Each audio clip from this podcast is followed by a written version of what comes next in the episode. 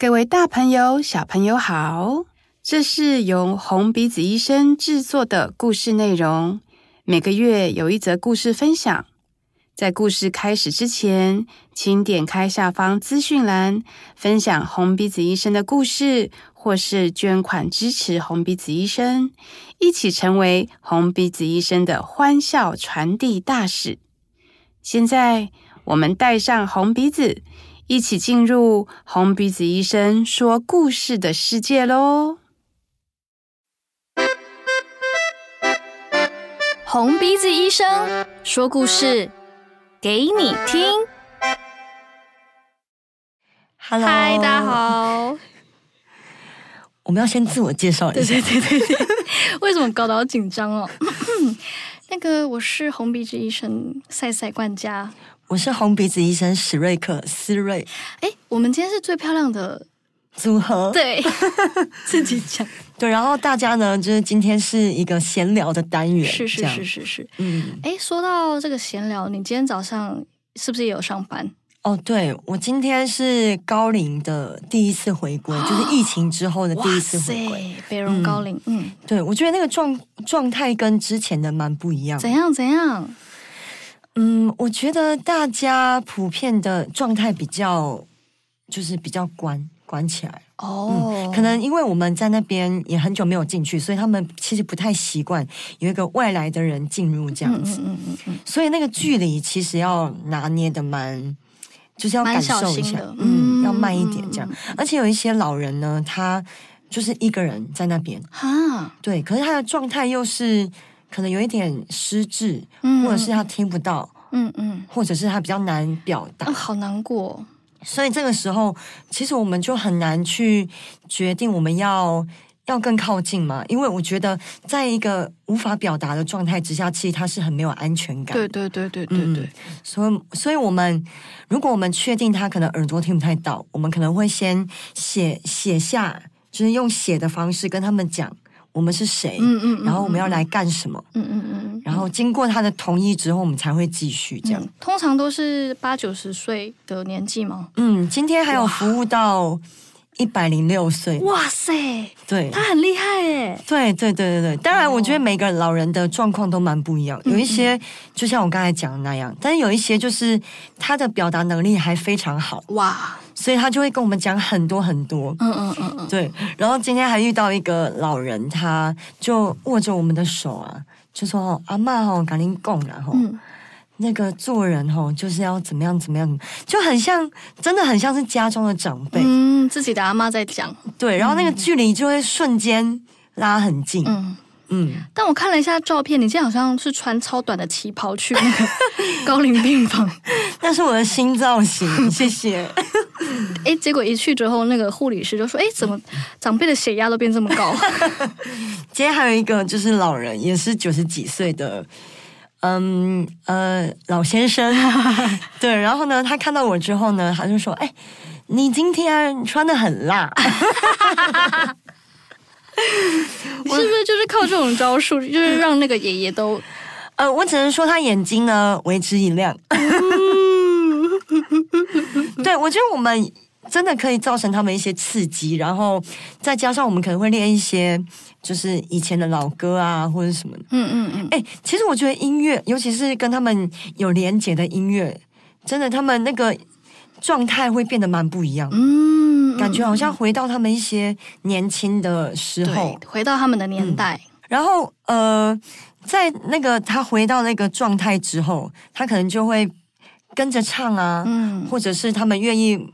就是透露他们以前的回忆这样子，对，我觉得这是一个蛮好的切入点。对，说到音乐，因为我今天早上也是去台大八楼，然后八楼它就是 PICU 是加护病房，通常都是一些比较，嗯，譬如说刚出生的新生儿啊，或者是状况哦，就是真的非常紧急、比较不好的呃小朋友这样，嗯嗯。然后今天去的时候呢，就遇到好几个，就是呃，跟我们介绍的那个医生直接说，他就是，譬如说，他就说，哦，他两个小时后就要拔管，就要离开了，这样，可能父母已经下了这个决定，或者是有遇到很多，就是说，哦，已经脑出血，或者是已经脑死，就是真的已经嗯走到很末端的状况。然后因为我们出去的时候刚好是家长可以来来陪伴他们的时候，可以探亲的时候，所以就有好几房是我们知道小朋友等下就要拔管，然后我们就看到妈妈跟爸爸在做最后的陪伴，就跟他说说话，跟他道别这样。嗯、然后我们就是有进去弹一些轻柔的音乐，然后那个音乐的魔力真的就是音乐一下，他们眼泪忙流下来。嗯，就是本来都还在一个可能很坚强，就是可能想要让比较比较紧，对对对对，就是他们就直接整个眼泪都流下来。嗯。嗯，而且我今天其实有，因为本来医生在帮我们就是寻访逐一跟我们介绍的时候，他讲的都比较轻描淡写，或是他就直接说哦，就是我们已经跟家长达成共识啊，他等下就要拔管了什么的。所以我们是无法想象家长的心情，就只是觉得他们好像很理智的评估过后，觉得让小朋友走比较好。可是真的见到他们的时候，就感觉到是很有情很多情绪的，就是他们不单单只是做了一个决定这么简单，就是背后所有的呃情绪也好，心情也好，是很庞大的。就是他们是真的在很多挣扎当中下了这个决定，觉得是对彼此最好的。所以最后那个陪伴也看出来，他们真的很不舍，对，他们真的很辛苦，对啊，而且因为在医院，家长又要扮演那一种你知道小孩子的靠山、依靠的那种角色，所以他们可能也很多时候不允许自己流露自己的脆弱，对对对对，嗯嗯。嗯，所以我觉得在那个音乐下来，然后他们彼此可能看到彼此的眼泪，嗯嗯嗯，那对他们来说，也许也是。更好的陪伴吧，对，一种释放。嗯嗯，我现在也流眼泪。对，我看到了。哎，我们这边有卫生纸，来来 来。因为真的，因为才刚发生啦，就是今天还蛮，嗯，很特别的是，我第一次遇到这么多，嗯，这么多，就是生命即将走到尾声的小朋友，然后我们刚好都有陪到他们，或者是刚好都有跟那个家属一起走这一趟，这样，嗯嗯，就觉得。我觉得这是很奇妙的缘分，嗯，对啊，而且，呃，我觉得就算是我们可能跟他们之前没有认识的小朋友，嗯、其实那个冲击力也会非常大。对啊，真的，嗯嗯，怎么了？没有，我就是想到你的孩子吗？回想起，因为我我是驻点，嗯，然后我们驻点就是每个礼拜都会固定去同一家医院，嗯嗯，对，所以呢，当然就会有机会跟长期住院的孩子或者是。可能不一定是孩子，可能是成人或是老人，就是建立比较深的连接，对，比较深的连接。这样，我觉得我本来觉得我我已经比较坦然了，因为我大概已经当了六年的小丑医生，所以我会觉得这一切好像我比较可以释怀，嗯，对生命有一种不同的态度。这样，嗯，可是因为你知道，三个礼拜连续两个，而且又是比较熟的，嗯嗯嗯，朋友。所以我那一我一时之间是有点有点卡住，嗯嗯嗯嗯嗯嗯，然后其中一个是年纪跟我差不多大的 的成人这样子，嗯嗯嗯嗯，对，然后呃，我记得因为因为我服务的那个病就是那个那个流程，嗯，就是年龄层比较广。嗯，就是零到一百岁都有这样。嗯嗯嗯。那有的时候，可能我们小丑医生给别人的感觉，就是好像是专门给孩子。嗯嗯嗯。所以家人或者是成人，人嗯，看到我们的时候，会第一时间会说不用，啊、不用了，不用了。对，或者是只有家人在，小孩子不在的状况的话，嗯嗯嗯嗯、所以他们也会拒绝这样。